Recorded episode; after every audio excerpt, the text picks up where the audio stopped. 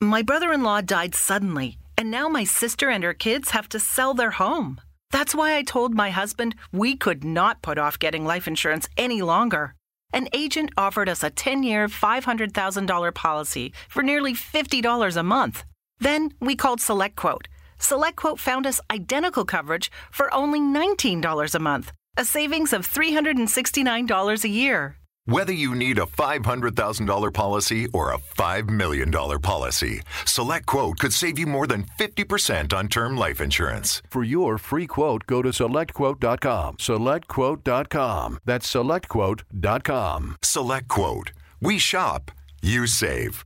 Full details on example policies at selectquote.com slash commercials. Let me give you a big Labor Day surprise. Most people think if we all exercise the same and eat the same, we'd all look the same. And let me tell you why that's wrong. Your body is unique and your metabolism is unique. I'm Lacey Green and I'm a super trainer at Body. That's B-O-D-I dot com. And you can't see me, but I don't look like your average personal trainer. I'm curvy and I'm proud of it. So I created a program for beginners only on the Body app to show people like us how to get incredible results and be our version of happy and healthy. This isn't just workout videos, it's people like you and me, it's community, it's incredible trainers, it's easy to follow nutrition and mindset experts to help you reduce stress and just feel better. And you can get started with my new program called For Beginners Only. Now, here's the big surprise. If you go to body.com right now, that's B O D I.com, not only can you get everything Body has to offer at 50% off with an annual membership, you'll also get an additional 20% off, but only during Labor Day weekend. Let's do this together. Go to body.com. That's body with an I.com.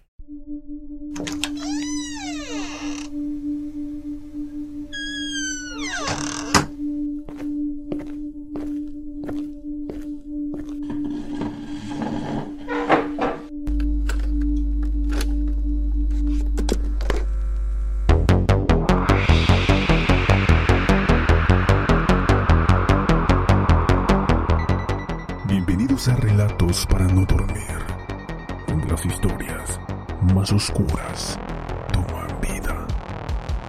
Comenzamos.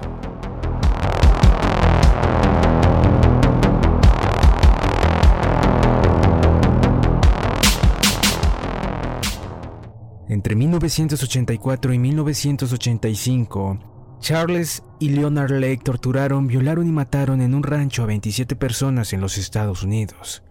Pero además fotografiaban a las mujeres en los momentos de agonía y cazaban a los hombres mientras escapaban por el campo. Antes de comenzar los invito a que nos sigan a través de Instagram, relatos-podcast, y también en nuestro canal de YouTube, La Habitación Warren.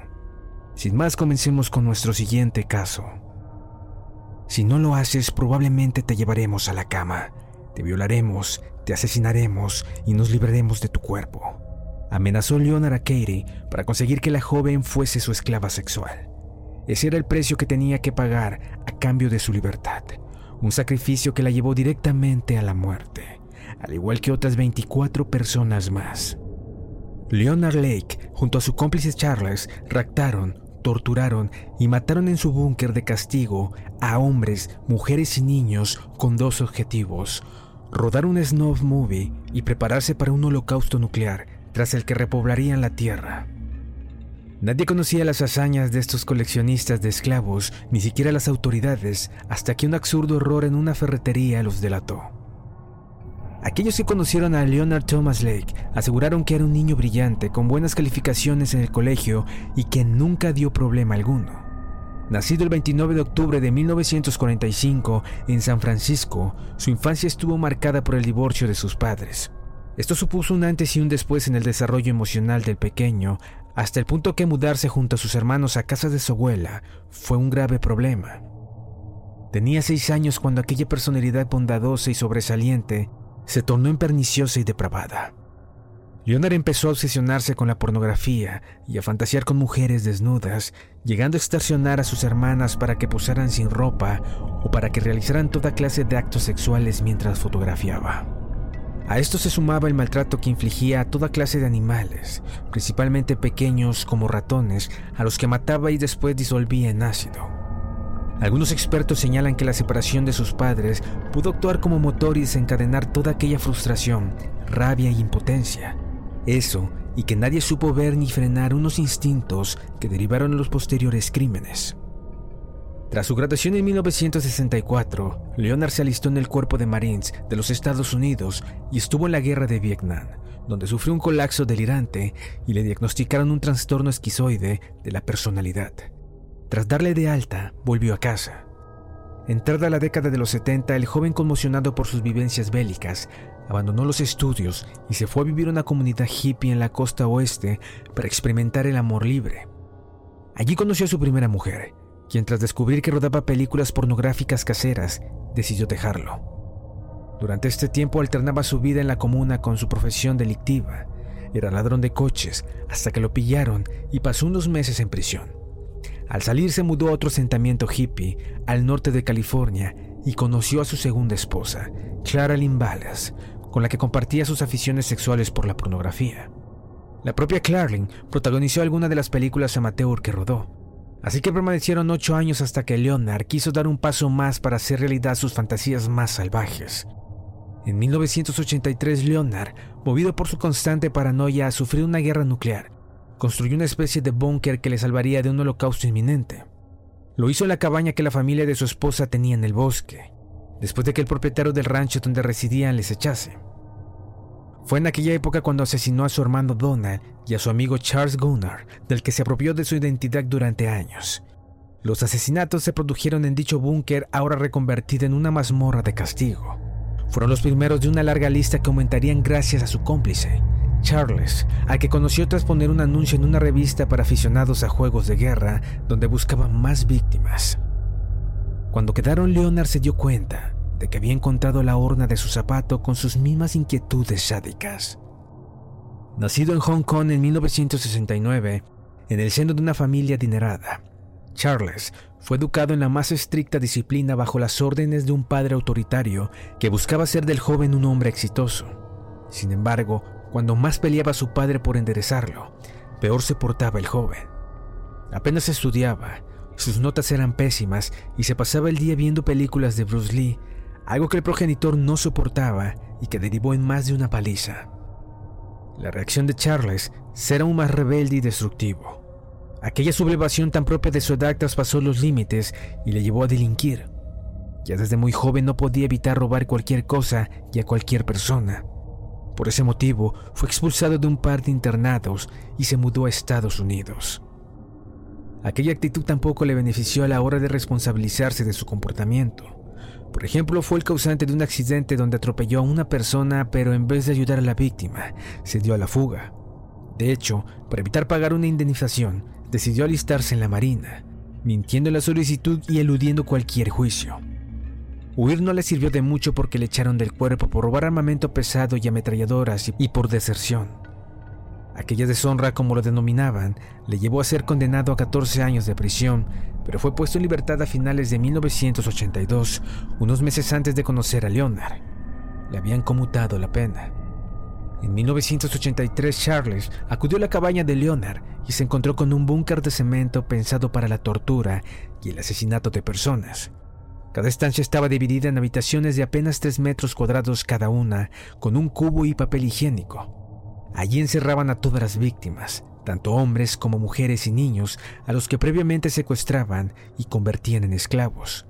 Una vez atados les obligaban a seguir una serie de normas. Entre las reglas sadomasoquistas que imponían a aquellos prisioneros, siempre debo estar listo para servir a mi amo y siempre debo estar callado cuando estoy encerrado en mi celda. Unas frases que fueron encontradas en uno de los diarios de Leonard. Desde 1983 a 1985, estos coleccionistas de esclavos violaron, asesinaron y descortizaron a 25 personas a las que también robaron su identidad y desplumaron económicamente. Era una especie de preparación por si tenían que repoblar la tierra.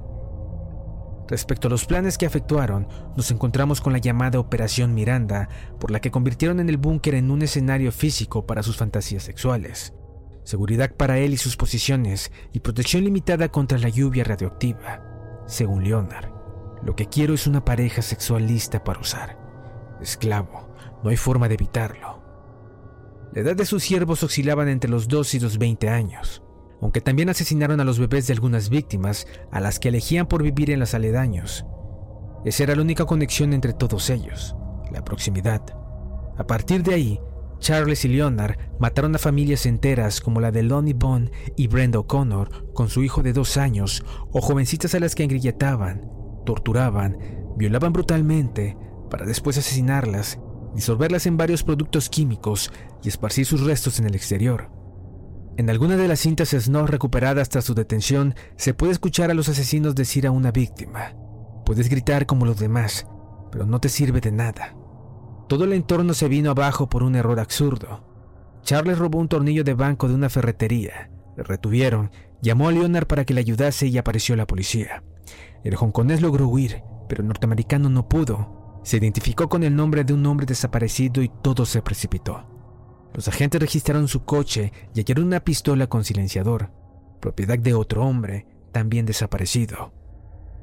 Aquello fue suficiente para detenerlo y registrar su propiedad. Allí localizaron 20 kilos de huesos y cenizas humanas de al menos 12 personas, cintas de videos con violaciones y torturas reales, documentos de identificación y tarjetas de crédito de varias personas, diarios personales mencionando los asesinatos y una mazmorra repleta de objetos destinados a toda clase de vejaciones. Detrás de un muro falso encontraron un corredor secreto que conducía a dos pequeñas habitaciones. En una de ellas había un espejo a través del cual observaban a sus esclavas sexuales sin ser vistos. Para los dos, la tortura era un condimento del sexo. La violación no era la parte más importante, sino que lo era más la tortura y el terror que causaba. Usaban tornillos y grapas para clavar dedos y nudillos de sus víctimas. Decían que amaban los lamentos de las mujeres, les gustaba que las víctimas les rogaran y cuando se cansaban, por lo común les pegaban un tiro en la cabeza. Ante esta cantidad de pruebas, Leonard aprovechó un descuido durante el registro, escondió varias pastillas de cianuro entre su ropa y al llegar a prisión se las tomó. Murió sin ser juzgado. Al contrario que su cómplice Charles, quien empezó a huir de la ferretería, Finalmente fue encontrado en Canadá y extraditado seis años después para ir a juicio. Esto se produjo en 1999 después de retrasos burocráticos atribuidos a la defensa del acusado. Durante los ocho meses que duró la visita judicial, Charles negó los cargos de asesinato que se le imputaban y aseguró que él solo fue un observador de dichos delitos, nunca el autor de los mismos. Según el asiático, Leonard fue quien planeó y cometió cada secuestro, violación y asesinato, pero siempre sin su ayuda. Nadie le creyó. Las pruebas eran irrefutables. Un jurado popular encontró a Charles culpable de 11 cargos de asesinato, seis hombres, tres mujeres y dos bebés, y fue condenado a muerte por inyección letal. Desde entonces, su lucha ha sido retrasar lo máximo posible su ejecución. De hecho, aunque actualmente está en el corredor de la muerte de la prisión estatal de San Quintín de California, Charles continúa apelando, por lo que todavía hoy no existe una fecha definitiva para efectuar el veredicto. Si te ha gustado nuestro programa no olvides seguirnos y nos vemos en una próxima emisión.